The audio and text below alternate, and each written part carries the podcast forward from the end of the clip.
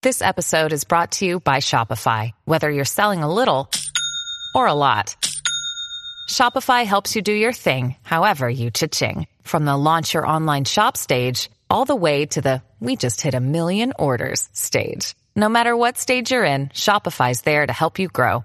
Sign up for a $1 per month trial period at shopify.com slash special offer, all lowercase. That's shopify.com slash special offer. どうもゆっくりレ夢ムです。どうもゆっくりマリサだぜ。この前、近所で放火があったらしいぞ。どうしてそんなことをするんだろうな。犯行動機は人それぞれだけど、場合によっては複数の人の命を奪うことになってしまうわ。それで思い出したけど、以前甲府市で放火殺人が起きたのを知っているかしら？いや、聞いたことがないな。事件の名は甲府市放火殺人事件。19歳の少年が犯した事件よ。19歳が放火殺人どうして少年がそんなことをしてしまったんだ？今回は甲府市放火殺人事件について解説していくわね。それでは、ゆっくりしていってね。じゃあ、まずは今回紹介する甲府市放火殺人事件の事件概要について詳しく解説していくわね。事件が起きたのは2021年10月12日。場所は山梨県甲府市よもぎ沢1丁目の2階建ての民家だったわ。時間帯は？午前3時45分頃ね。となると、被害者はちょうど眠っていた可能性があるな。午前3時45分頃に山梨県甲府市よもぎ沢1丁目の2階建ての民家から、泥棒に入られたという110番通報があったわ。通報したのは、この家に住む井上誠二さんの長女だったのよ。そしてこの通報の直後、この民家が火事になってしまったわ。泥棒が家に入った、そして通報の直後に火事になってしまったということだな。ええ火事については、その日の午前7時頃に消し止められているわ。そして火事の被害だけど、民家は1階の骨組みだけを残して全焼したみたいね。で、通報してきたのは家主の長女だったんだろ？家族は無事だったのか？いや、残念ながら遺体として発見されたわ。焼け跡から出てきた遺体は2名。この家の家主である当時55歳の井上誠二さん。そして当時50歳だった妻の文江さんだったわ。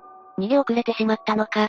ということは、泥棒をしに来た犯人が放火をして、逃げ遅れた誠二さんと文江さんが命を奪われてしまったということだな。これにはまだ続きがあって、発見された二人の被害者の遺体についてなんだけど、刃物で刺されたような跡が発見されたわ。しかも刺された跡は、それぞれ10箇所以上も確認されているのよ。刺し傷がそれぞれ10箇所以上もじゃあ放火によって命を奪われたわけではないってことか？ええつまり直接の死因は火事による焼死ではなく、失血死の可能性が高いと見られているわ。助かったのは通報した長女だけだったのか？事件当時、この家には長女の他20代の次女もいたそうよ。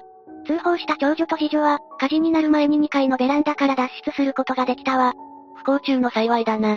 でも通報した長女は泥棒が入ったと言ったんだろ？それはどのタイミングで気がついたんだ？それについてだけど、当時次女は2階で眠っていたそうよ。そこで、1階で争うような音を聞いたわ。不審に思い1階へ様子を見に行ったところ、そこで犯人と出くわしたわ。犯人と鉢合わせしていたってことか？でもよくそこから脱出できたな。ただ、2階へ逃げ戻ろうとしたところを後ろから凶器で殴られて頭部に打撲を負っているわ。そうだったんだな。気になるのは犯人だぜ。今回の事件の犯人は19歳の少年だったんだろ？ここからは犯人逮捕について詳しく解説していくわね。今回の事件の犯人となった人物は、当時19歳だった遠藤祐樹。待て待て。19歳ってことは実名での報道はされないだろ？どうして名前が特定できているんだ？事件が起きた当時の報道は実名が公開されていなかったわ。でも10月21日に発売した週刊新潮が、モザイクなしの顔写真付きで実名を報じたのよ。ちょうどその頃は少年法改定の時期と重なっていたから、後に実名報道されることになるわ。ただ、これについては事件後に物議を醸したみたいね。なるほど、そういった経緯があったんだな。で、事件を犯した遠藤はその後逃亡したのか？事件後、山梨県警は殺人放火事件と断定したわ。そこから捜査本部を設置して犯人の捜査を開始したのよ。そして事件発生から約15時間後の同日の夕方頃、犯人の遠藤祐樹は、事件現場からおよそ30キロ離れた山梨県美濃部町の駐在所に出頭したわ。自ら出頭してきたんだな。出頭時は駐在所の警察官は不在だったわ。だから犯人の遠藤祐樹は備え付けの電話を使って、人を殺したと自供し、駆けつけた警察官に確保されているのよ。出頭時の遠藤祐樹の様子だけど、顔の半分に火傷を負い、右手の小指の骨折と腱断裂の怪我も負っていたみたいね。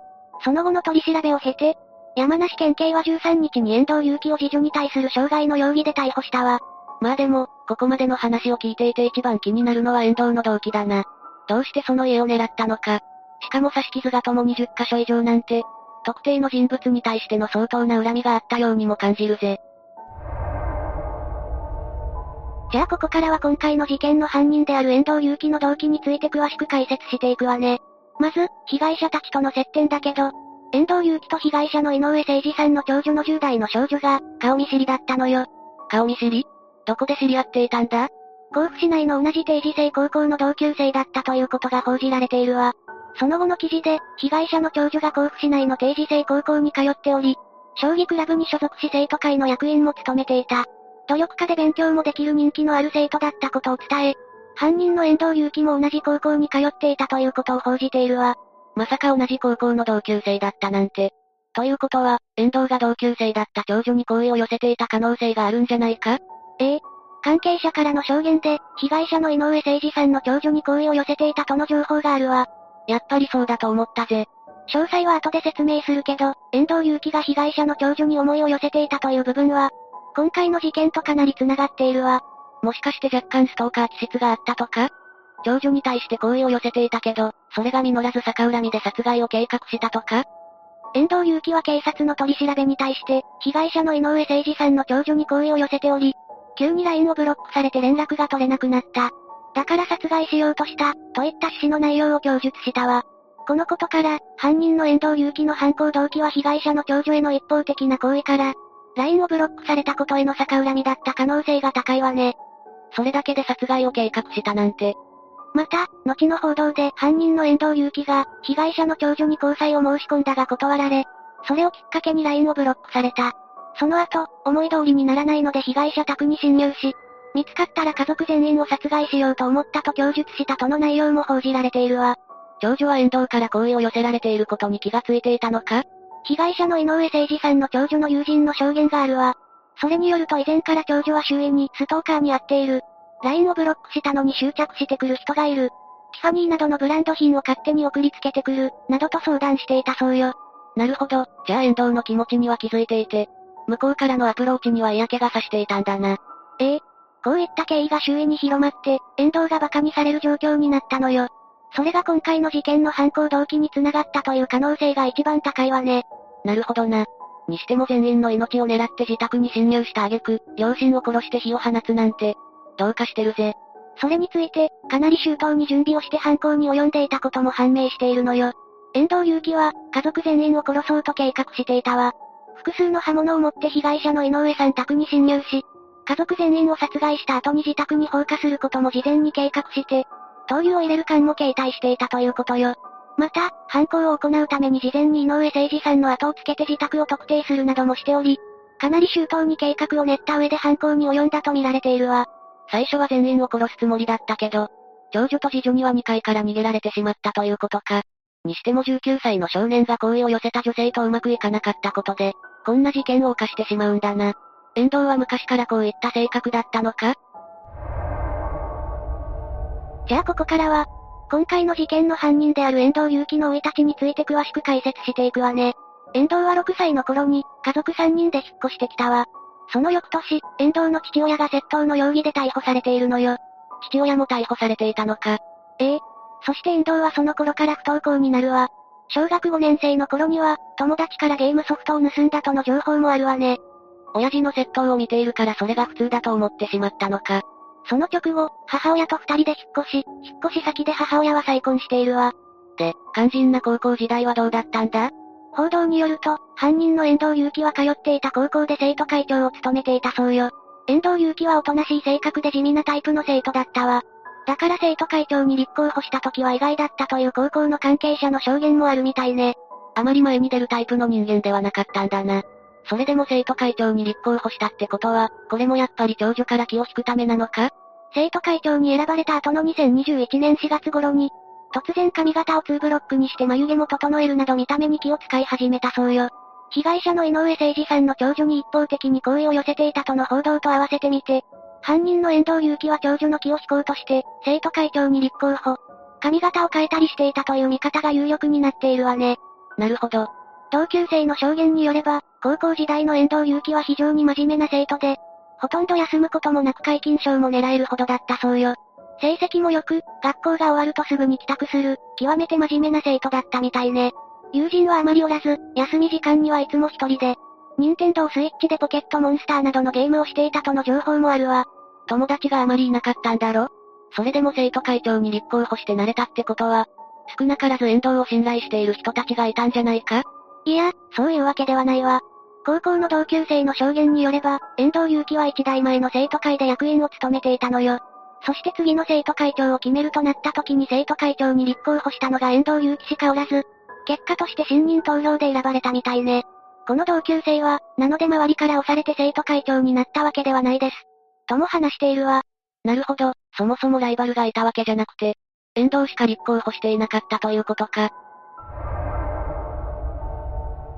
遠藤の生い立ちについて解説したところで、次は被害者の井上家についても解説していくわね。まず、今回の事件と深い関わりがあった長女について、一方的に犯人が好意を寄せていたと見られている長女は、事件当時高校3年生だったわ。中学時代に不登校になるんだけど、家族の支えで乗り越え、その後中央高校の定時制へと進学したということよ。彼女もそういった経験をしていたんだな。性格についての情報は何かあるのか？高校に入ってからは性格も活発になり、将棋クラブや演劇に一生懸命だったということよ。また、交友関係も広がって自宅にはよく友人が遊びに訪れていたわ。容姿については、黒髪で目がパッチリとした美人、可愛い子という証言が多く出ているわね。また小学校時代からの同級生によれば、少女漫画のヒロインみたいな子だったみたいよ。そうだったんだな。そして次女は先ほど説明したけど、事件当時、犯人の遠藤祐樹に頭を殴られるなどして怪我を負った被害者だわ。事件当時中学3年生で、長女と似てパッチリとした目の可愛い女性との証言が出ているわよ。長女との仲はとても良かったみたいね。ご両親についても何か情報があるのか？犯人の遠藤祐樹に殺害された家主の井上誠二さんは、事件当時55歳だったわ。土木関係の会社に勤めるサラリーマンで、おとなしく真面目な性格の男性だったそうよ。娘二人をとても可愛がっていたようね。井上誠二さんの妻の文江さんは、事件当時50歳。介護の仕事をしながら、自治会の組合長の仕事も懸命にこなすアクティブな女性だったということで、近隣住人からの評判もとてもいい方だったわ。この被害者家族4人は、休みの日にはよく一緒に車で出かけていたとのことで、仲がとても良い幸せな家族だったそうよ。こういった話を聞いていると残念でならないぜ。これで事件の解説を終わりにするけど、マリサはこの事件についてどう思った？そうだな。今回の事件の犯人が19歳の少年だったというところにはかなり驚いたぜ。自分の恋が実らないことはあると思うが、それを今回のような復讐みたいな形にするのは何があってもいけないことだぜ。間違いないわね。最後に亡くなられた方のご冥福をお祈りいたします。というわけで今回は、甲府市放火殺人事件について解説したわ。それでは、次回もゆっくりしていってね。